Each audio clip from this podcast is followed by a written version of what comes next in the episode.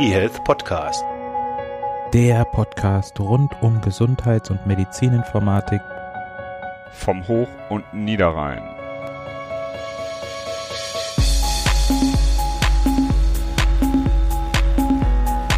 Folge 93 des eHealth Podcasts. In dieser Folge haben wir wieder einen Gast und zwar ist das Daniel Goye von Visus und das Thema, Hauptthema wird sein Healthcare Content Management HCM. Ansonsten gibt es am Anfang die News und zwar wird es sich dort hauptsächlich um die beiden Themen drehen, die auch gerade unsere Branche ähm, ordentlich bewegen. Eigentlich passiert gar nicht so wahnsinnig viel drumherum, zumindest in den Medien. Das ist Datenschutz und KI und was gibt's sonst noch? Ach ja, wir haben 1000 Follower auf Twitter, freuen wir uns. Und Bernhard, magst du direkt starten mit den ersten News?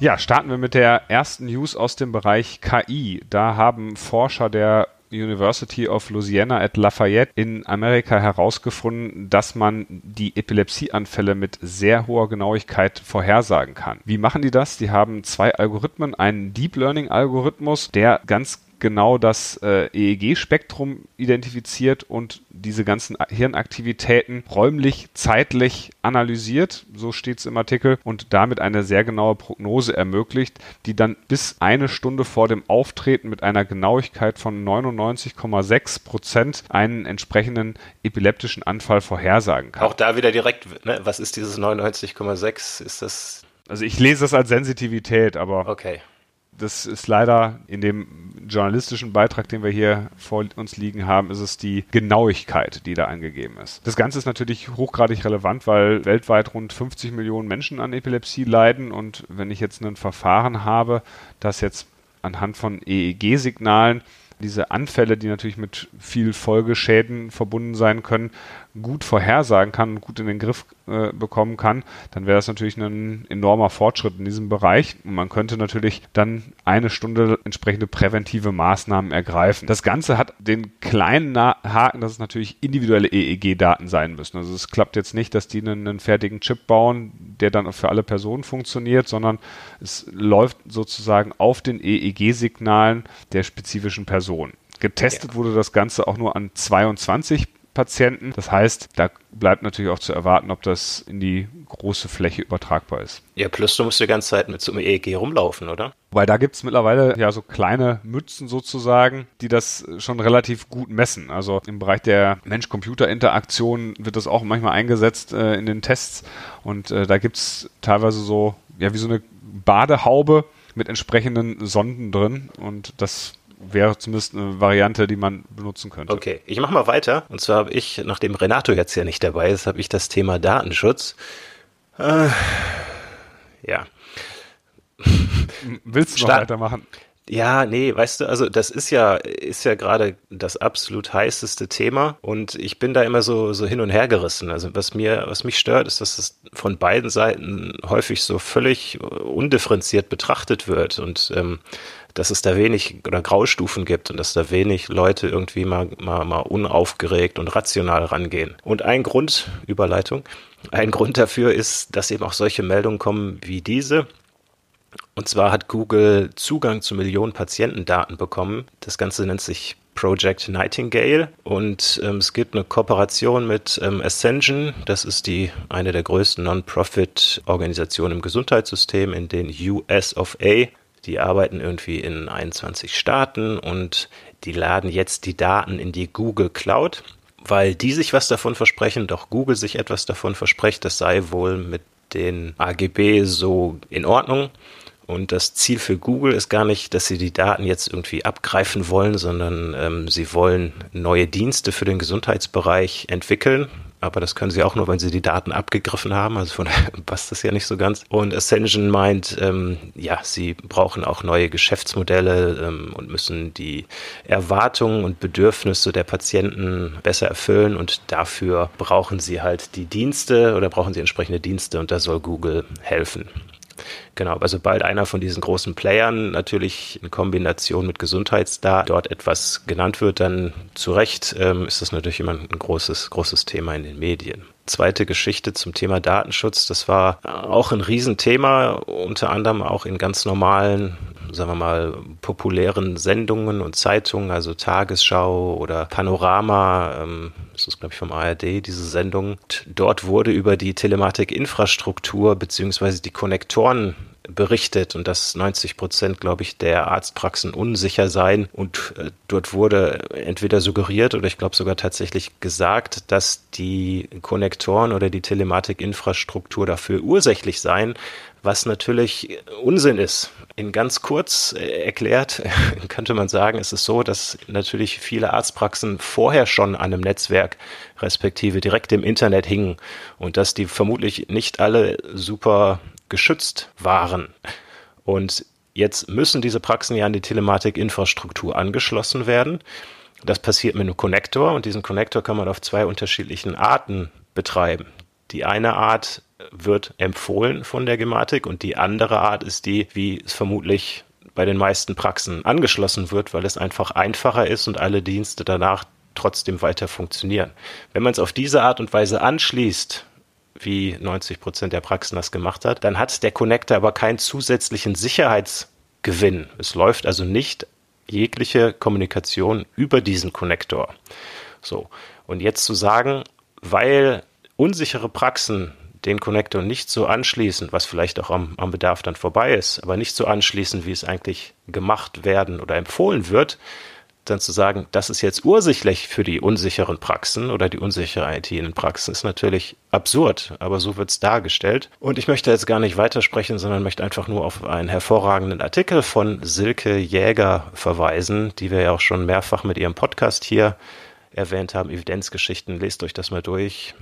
Das ist ein schöner Artikel, so wie ich mir das eigentlich vorstelle. Ähm, sehr souverän, erklärend und nicht hysterisch. Ein, ein hysterischer Artikel, um einfach Clickbait zu sein. Packen wir natürlich in die Show Notes rein und dann genau. könnt ihr euch das nochmal im Detail reinziehen. Kommen wir zur letzten News. Wir machen noch ein bisschen Werbung für einen neuen Masterstudiengang, der an der Universität in Jena jetzt startet. Ein Masterstudiengang E-Health and Communication. Ähm, das Ganze soll berufsbegleitend stattfinden mit entsprechenden Präsenzphasen. Das ist also ein E-Learning, E-Health Master sozusagen. Und da geht es im Wesentlichen um E-Health Literacy, E-Health Communication, Application, Implementation, also ganz, ganz viele Buzzwords, die hier auch im Podcast sicherlich schon mal aufgetaucht sind. Wir werden auch den verlinken. Wer Interesse hat, da berufsbegleitend was zu machen, kostet allerdings auch 4.300 Euro pro Semester über drei Semester das Ganze. Schaut es euch einfach mal an für diejenigen, für die das relevant ist und wir packen das in die Show Notes. Darf ich die Überleitung machen? Ich will dich ein bisschen ärgern. Du hast ja den, das Interview vorher schon aufgezeichnet mit Wieses und ich bin mir relativ sicher, ich habe es noch nicht gehört, aber ich glaube, du wirst starten mit so viel zu den News. Deswegen mache ich jetzt die Überleitung und sage, Bernhard, sag mal so viel zu den News. Ja, das waren unsere News und wir kommen nun zum eigentlichen Thema des heutigen Podcasts. Es soll heute gehen um das schöne Thema Healthcare Content Management. Ja, und was das genau ist, das wird uns verraten unser Gast der heutigen Podcast-Folge. Das ist heute Daniel Goye. Herzlich willkommen, Daniel. Hallo. Vielleicht ganz kurz zu dir. Wer bist du? Was machst du? Und warum ist Healthcare Content Management dein Thema? Ja, Daniel Goye, danke für die Einladung erstmal an euch. Ja, ich bin aktuell im Produktmanagement der Visus Health IT Bochum tätig. Ähm, die Visus ist bekannt für Softwarelösungen im Bereich der Radiologie, aber auch im Bereich des Healthcare Content Managements, worüber wir heute reden. Mein Werdegang ist eigentlich ganz klassisch über die medizinische Informatik an der Fachhochschule Dortmund und habe mich dann mal ein paar Jahre in der Grundlagenforschung herumgetrieben, bei der Visus gelandet vor elf Jahren. Und äh, beschäftige mich jetzt da seit sechs, sieben Jahren mit diesem Thema Healthcare Content Management. Wir sind gestartet erst unter dem Begriff Medical Archive, haben dann aber äh, festgestellt, wir möchten gerne mehr machen als ein Archiv. Und so sind wir zu dem Begriff Healthcare Content Management gekommen. Ja, du sagtest, studiert an der Fachhochschule Dortmund. Da haben sich unsere beiden Wege auch tatsächlich schon mal gekreuzt. Ach ja. Ähm, ich hatte damals bei dir eine Veranstaltung namens LabView, habe also das grafische Programmieren gelernt. Weiß nicht, ob du dich da noch dran erinnern kannst. Ja, sehr gut sogar. Ich weiß gar nicht, es gibt wahrscheinlich auch noch und äh, ist wahrscheinlich auch noch im Bereich der Signalverarbeitung und so äh, sehr rege im Einsatz, das LabVIEW, oder? In der Tat, ja. Machst du noch was damit? Äh, ich mache noch äh, tatsächlich noch was damit, eigentlich mehr im privaten Bereich. Also LabVIEW kommt eigentlich aus der Testautomatisierung in Automotive und ähnlichem, aber man kann damit wunderschöne Signale verarbeiten und insbesondere auch Biosignale, EKGs, EEGs. Ja, und das war damals der Aufhänger. Ja, aber kurzer Exkurs, Fachhochschule Dortmund, zurück zum eigentlichen Thema, also Healthcare Content Management. Du hast gesagt, ihr beschäftigt euch mit medizinischen Archiven, eigentlich speziell für Bilder, aber eben das Ganze jetzt erweitert. Vielleicht fangen wir mal ganz banal an für unsere Hörer. Wie kann ich HCM, Healthcare Content Management, möglichst kurz und prägnant definieren? Was muss ich mir darunter vorstellen? Ja, das ist gar nicht so kompliziert, wie man sich vielleicht vorstellen mag. Ähm, wir haben den Begriff eigentlich auch entlehnt einem guten alten Begriff aus der Industrie oder aus der aus dem Dokumentenmanagementswelt, nämlich dem Enterprise Content Management. Da geht es typischerweise darum, Dinge, in dem Fall Dokumente, entgegenzunehmen, zu verwalten, diese auch anderen Leuten zur Verfügung zu stellen und zu archivieren. Und wir haben festgestellt, dass der Mediziner oder der Kliniker entsprechend auch solche Dinge benötigt. Er, hat auch ganz viel Content, Bilder, Biosignale, Dokumente und so weiter. Aber die Anforderungen für einen Kliniker oder einen Mediziner sind schon sehr anders als ein Dokumentmanagementsystem es so bietet. Er braucht einfach andere Dinge. Und wenn man es einfach definieren möchte, ist, beschäftigt sich ein Healthcare Content Management mit genau diesen fünf Komponenten. Daten möglichst standardisiert einzubringen, Formate zu handeln, den Dokumenten oder den Lebenszyklus von medizinischen Daten zu verwalten, zu archivieren, Zugriffskontrollen zu ermöglichen und natürlich auch, und das ist das, was den Kliniker am meisten interessiert, die Dinge möglichst einfach und passgenau darzustellen und mit anderen zu teilen. Also nicht nur eine reine Datensenke zu haben, wo man sagt, da wird das Ganze abgeleitet und irgendwo archiviert und abgelegt und im Sinne von, solange keine Beschwerde kommt, werden wir diese Akte auch nie wieder anfassen, sondern eigentlich im, im Sinne einer, du hast angesprochen, Enterprise Content Management Lösung, also immer wieder drauf zugreifen, gemeinsamer Zugriff, verteilter Zugriff, sicherlich mit entsprechenden Rechtesystemen dahinter äh, und richtig was machen mit diesen Daten. Exakt. Das ist, war auch genau der Grund, weswegen wir diesen Begriff Archive mehr oder weniger scheuen, weil das eben naheliegt, man würde nur etwas archivieren, was man sich nie wieder ansieht oder nie wieder benutzt. Und auch diese dieser Begriff VNA, Vendor Neutral Archive, legt das nahe und deswegen war es für uns einfach die logische Folge, dass wir sagen, wir wollen den Inhalt eben nicht nur archivieren, sondern auch managen, verwalten, benutzen. Und das macht dann eben ein Healthcare Content Management System. Was brauche ich dafür, damit ich das machen kann? Also exakt. Also wir ähm, unterscheiden immer tatsächlich äh, wenn wir über dieses Thema reden, nach dem Healthcare Content Management. Das ist das Konzept, was ich gerade ein wenig erläutert habe. Und dem System, dem Healthcare Content Management System. Und ein solches System, das kann auch aus einem Guss kommen, kann aber auch aus verschiedenen Komponenten bestehen, die eben diese einzelnen Aufgaben übernehmen. Bei Haas hieß es dann heterogen oder monolithische Informationssysteme, oder? Exakt, genau. Das äh, kann man da gut aufgreifen, diesen Begriff. Beispielsweise, wenn man vorne anfängt beim Eingang der Daten.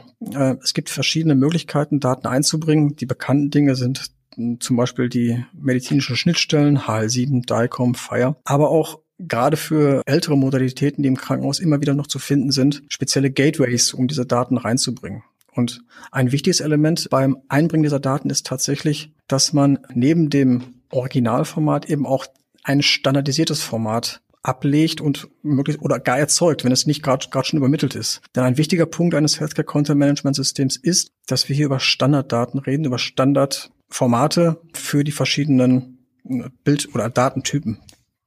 Was sind das für gängige Formate? Das wissen wir selber noch aus dem Studium. Es gibt verschiedene Dokumentenformate. Ich sage jetzt mal Microsoft Word. Wir finden sogar noch Word Perfect, PDF und so weiter. Und da hat sich tatsächlich äh, aus verschiedenen guten Gründen das PDFA-Format etabliert. PDFA ist ein spezielles PDF-Format, was eben auch für die Langzeitarchivierung geeignet ist, so dass man sicherstellen kann, dass ein solches Dokument auch in 10, 20, 30 Jahren noch genauso aussieht wie heute, wie ich es reingebracht habe. Jetzt sagst du Archivierung, kann ich das dann aber auch für die Healthcare Content Management Sachen nutzen? Also nicht nur für die, für die Ablage, sondern eben auch für den Zugriff im, im Sinne von bereitstellen und zur Verfügung stellen? Unbedingt. Also wenn wir jetzt über die verschiedenen äh, Bildbetrachter reden, die man so verwendet, dann ist es sicherlich für einen Bildbetrachter sehr schwer, in einem Betrachter zum Beispiel ein Microsoft Word, ein Word Perfect, ein PDF und ein RTF-Dokument anzuzeigen. Und deswegen nimmt man gerne auch das PDFA-Format als Dokumentenansichtsformat. Weiterhin ist es so, dass ähm, auch das PDFA-Format verwendet und auch so spezifiziert ist, dass man es in äh, Szenarien, um Dokumente weiterzugeben, verwendet. XDS sei da mal ein Stichwort. Und weitere Formate, die man typischerweise findet im radiologischen Bildbereich, ist es sicherlich DICOM als weltweit verbreitetes Format. Aber auch in so Randbereichen, zum Beispiel im, bei den Biosignalen, haben sich inzwischen Standardformate etabliert. Also Biosignale EKG nenne ich jetzt mal als Beispiel. Was ist dann Standardformat für ein EKG? Da würden jetzt sicher die Experten noch drüber streiten, ob es so eindeutig ist wie bei DICOM, aber wenn man es einfach mal von der Menge und auch von den Herstellerschnittstellen betrachtet, ist es tatsächlich auch DICOM. Es gibt noch weitere Formate, die auch in verschiedenen Regionen der Erde anders verbreitet sind. MFER zum Beispiel oder das SCP-ECG-Format. Aber tatsächlich setzt sich offenbar gerade weltweit das DICOM-Format durch. Und diese Formate an sich, also diese Standardisierungsformate, PDFA, DICOM, ähm, das sind schon mal wichtige Voraussetzungen für ein Healthcare Content Management, insbesondere wahrscheinlich dann, wenn ich mehrere Systeme, also eine heterogene Lösung habe. Was sind weitere Voraussetzungen? Was muss man noch irgendwie gewährleisten? Wenn wir uns vorstellen, dass diese verschiedenen Formate ähm, eingehen in unser System, dann habe ich natürlich auch den Anspruch, ich möchte diese Daten schnell wiederfinden, ich möchte schnell etwas mit ihnen tun können. Wenn du dir vorstellst, eine Patientenakte auf Papier, ähm, selbst die hat ein gewisses Sortierkriterium durch irgendwelche Reiter und ähnlichem. Und da möchten wir natürlich, oder da sollte ein Healthcare Content Management System die Vorteile der digitalen Welt nutzen, indem sie einfach die Metadaten, die mitgeliefert werden, so nutzt, um die eingehenden Daten zu klassifizieren. Und Klassifizierungsmerkmale kann man sich eine ganze Menge denken. Beispielsweise die Fachabteilung oder den Dokumententyp, eine Klasse, wie auch immer. Also Metadaten im Wesentlichen. Richtig. Und das ist ein sehr zentrales Element, äh, nicht nur um meine Prozesse im Krankenhaus gut abbilden zu können, sondern auch insbesondere, wenn es um Weitergabe von diesen Daten geht, zum Beispiel das Teilen mit anderen Einrichtungen, anderen Kliniken oder gar mit ähm, elektronischen Patientenakten. Muss ich mir das denn als zusätzliches System vorstellen, in das die Daten dann überspielt werden? Also dass ich beispielsweise ein, ein Radiologiesystem habe, ein Krankenhausinformationssystem und aus dem werden jetzt Daten extrahiert mit zusätzlichem Content und Metadaten angereichert und dann in einem Healthcare Content Management System gelagert oder eben als Content Management bereitgestellt? Oder ist es quasi einfach ein veränderter Prozess, dass anstelle eines Krankenhausinformationssystems beispielsweise jetzt ein Healthcare Content Management System dasteht, das quasi auch der Primärspeicher dieser Daten ist. Es sind zwei verschiedene Systeme, die aber im besten Falle sehr stark miteinander verzahnt sind. Nicht nur im Bereich der Datenübergabe, sondern auch im Bereich der Metadaten, der Klassifizierung.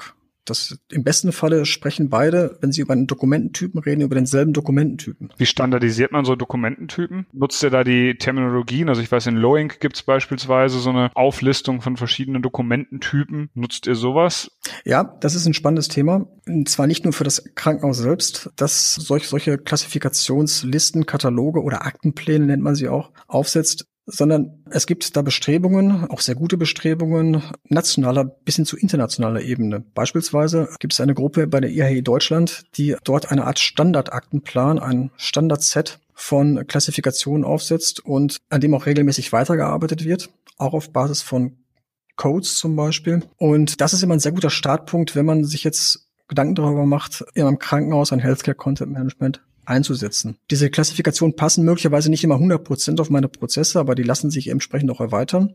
Wir empfehlen halt immer tatsächlich einen solchen Startpunkt zu wählen, an den es da gibt, also zum Beispiel die sogenannten IAE Shared Value Sets oder die konsolidierte Dokumentenliste, die KDL, um sich über diese Metadaten im Krankenhaus, über diesen Aktenplan diesen zu erzeugen. Wir brauchen natürlich einmal das, das Standardformat, in dem die Daten irgendwie abgelegt werden, aber man muss natürlich auch irgendwie Gedanken machen über den Prozess, wie die Daten reinkommen. Da hast du jetzt schon IAE angesprochen, hat sicherlich einen Standard, der sich auch mit solchen Prozessen letzten Endes beschäftigt. Welche Profile sind da vor allem bei, bei IAE entscheidend, um die Daten da letzten Endes reinzubekommen? Hui, da gibt es eine ganze, ein ganzes Bündel, aber ich denke, ähm, ein, ein wichtiges Profil bei IAE ist sicherlich das Patient Administration Module, das, das sogenannte PAM-Profil, das sich in der Hauptsache um die komplette Entgegennahme von äh, den demografischen Patientendaten sowie den Fällen und Bewegungen dreht.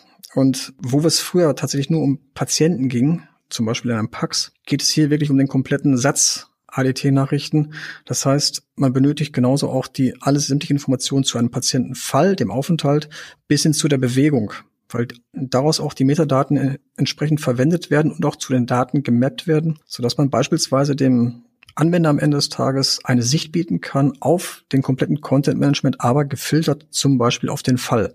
Wenn ich jetzt sowas machen möchte, filtern auf einen Fall oder vielleicht auch erstmal filtern auf, auf einen einzelnen Patienten, dann spielt sicherlich auch, gerade wenn ich verschiedene heterogene Quellsysteme habe, eindeutige Identifikation des Patienten eine ganz, ganz große Rolle. Also Stichwort Master Patient Index beispielsweise. Wie ist da die Regelung im Healthcare Content Management oder wie ist da die Idee? Läuft das auch über die IAE-Profile oder? Exakt, exakt. Also der Master Patient Index ist insbesondere, wenn wir über verschiedene Nummernkreise für Patienten-IDs, Fall-IDs und so weiter reden, eigentlich immer nicht wichtig. Und im Grunde genommen ist es dann vom, vom IAE-Profil der PIX-Manager, der diesen Master Patient Index erzeugt, mitbringt. Das heißt, der PIX Manager kann auch Teil eines Healthcare Content Management Systems sein, sollte es auch, wenn wir uns in solchen Szenarien mit verschiedenen Nummernkreisen bewegen. Jetzt sind wir schon sehr ins äh, Detail eingetaucht. Mal gucken, ob die Hörer uns noch folgen können, also mit einzelnen äh, IHE-Profilen. Vielleicht gehen wir jetzt mal wieder den Sprung zurück in die ganz konkrete Praxis. Wie sieht sowas aus? Kannst du mal so einen Fall beschreiben, wie sich Healthcare Content Management in der Praxis so widerspiegelt? Ja, da kann ich tatsächlich, da könnte ich mehrere Beispiele aus der Praxis benennen. Ich nehme vielleicht mal ein Beispiel. Eins wird erstmal rein. Ja. ich nehme vielleicht mal wirklich ein, ein Beispiel eines Krankenhauses, was quasi neu erzeugt worden ist. Und zwar ist es ein Krankenhaus, was vorher aus drei Krankenhäusern bestand. Und diese drei Krankenhäuser sind zusammengelegt worden zu einem großen Krankenhaus. Und das ist in den Niederlanden passiert. Und man muss sagen, tatsächlich dieses Thema Healthcare Content Management, das treibt die äh, Nachbarn in Holland schon länger um als uns hier in Deutschland. Jedenfalls ähm, war der Anspruch dieses Krankenhauses, wir möchten tatsächlich unsere Prozesse umstellen und zwar möglichst papierlos. So, und ähm, dort haben sie tatsächlich angefangen, ähm, ein Healthcare Content Management System aufzubauen. Der erste Prozess war tatsächlich der, dass Patienten, die ins Krankenhaus kamen und sehr viel Papier mitgebracht haben, dieses an der Anmeldung abgegeben haben, aber auch direkt wieder mitgenommen haben. Die Daten wurden direkt digitalisiert und zur Patientenaufnahme klassifiziert abgelegt. Alle weiteren Prozesse, die dann stattfanden, wo Daten erzeugt wurden, laufen heute komplett ohne Papier ab. Das heißt also, der Patient geht auf die Station, dort wird, werden erste Dinge getan, es wird äh, eine Aufnahmedokumentation erzeugt, es wird ein EKG geschrieben und so weiter. Und diese Dinge sind vom Start an direkt ins HCM-System eingeflossen und standen damit auch allen Leuten zur Verfügung.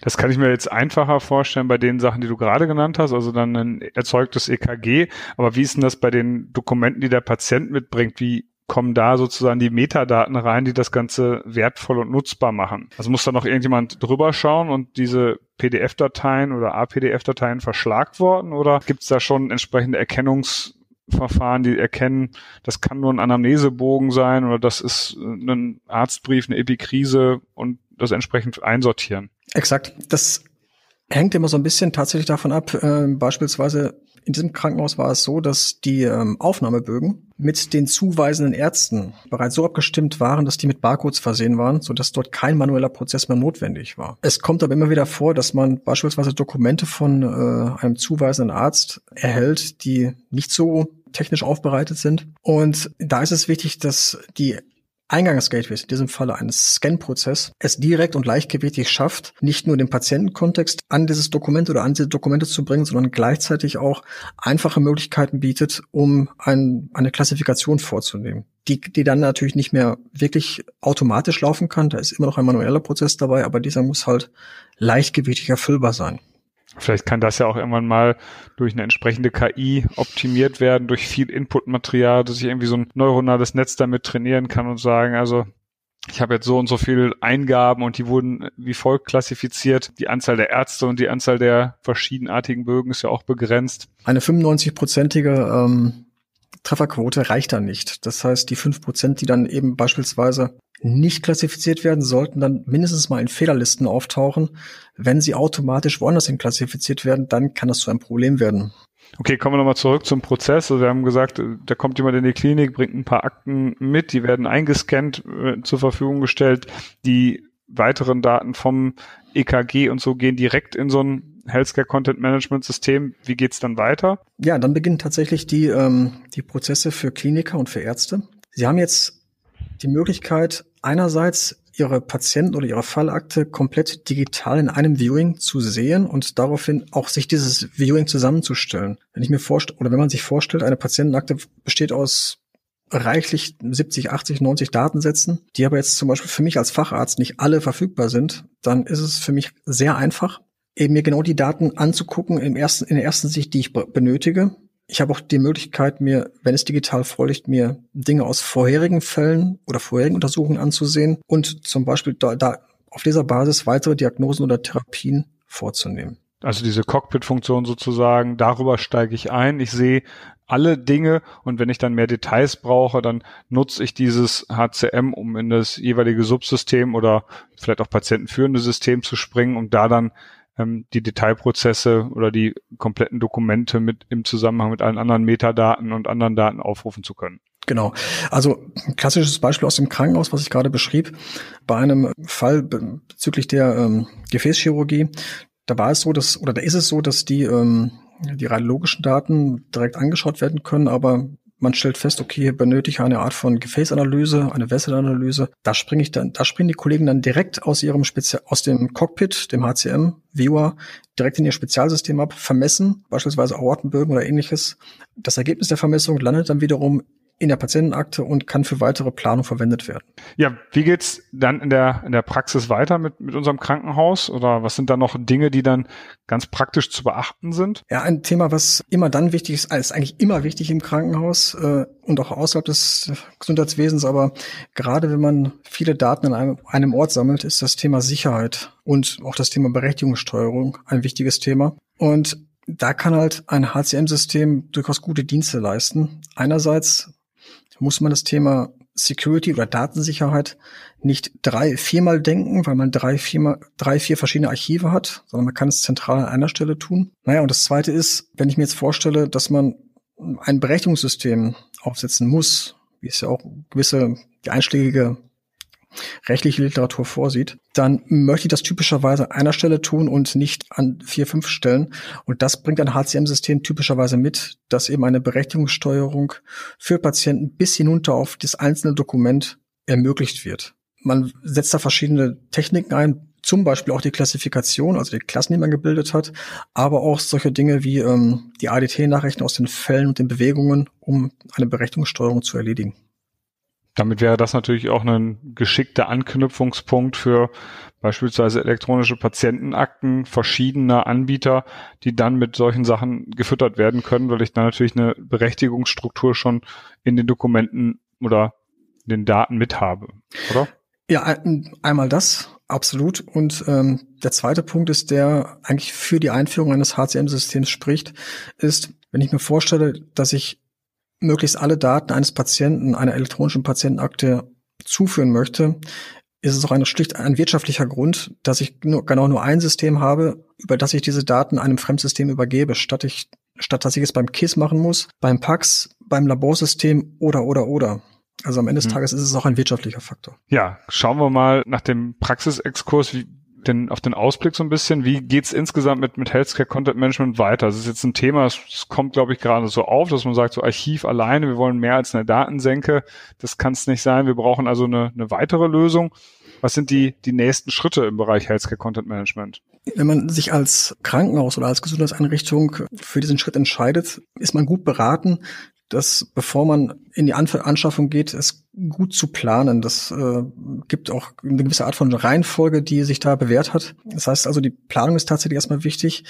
Healthcare Content Management hört meiner ähm, Denkweise eigentlich nicht bei den Dateien auf. Wir haben bisher mehr über, über Dateien gesprochen, also Bilder, Bilddateien, Dokumentdateien. Und das ist nur ein Teil des sogenannten Healthcare Contents. Es gibt noch eine ganze Reihe von weiteren Dingen, die äh, ein Kliniker benötigt. Der Einzelwert, der Laborwert, der Blutdruckwert, die Medikation und so weiter. Diese Daten liegen typischerweise nicht als Datei vor, sondern sie sind ein diskreter, ein strukturierter Wert. Und wenn man Healthcare Content Management weiterdenkt, dann gehören auch diese Daten in ein Healthcare Content Management System jeweils mit einer einzelnen Berechtigung, dass ich sage, ich habe hier den Puls Wert von meiner neuen Uhr und die leite ich, den leite ich jetzt einzeln mit entsprechenden Berechtigungen in ein solches System. Ja, in der Endausbaustufe tatsächlich stellt man sich das genauso vor.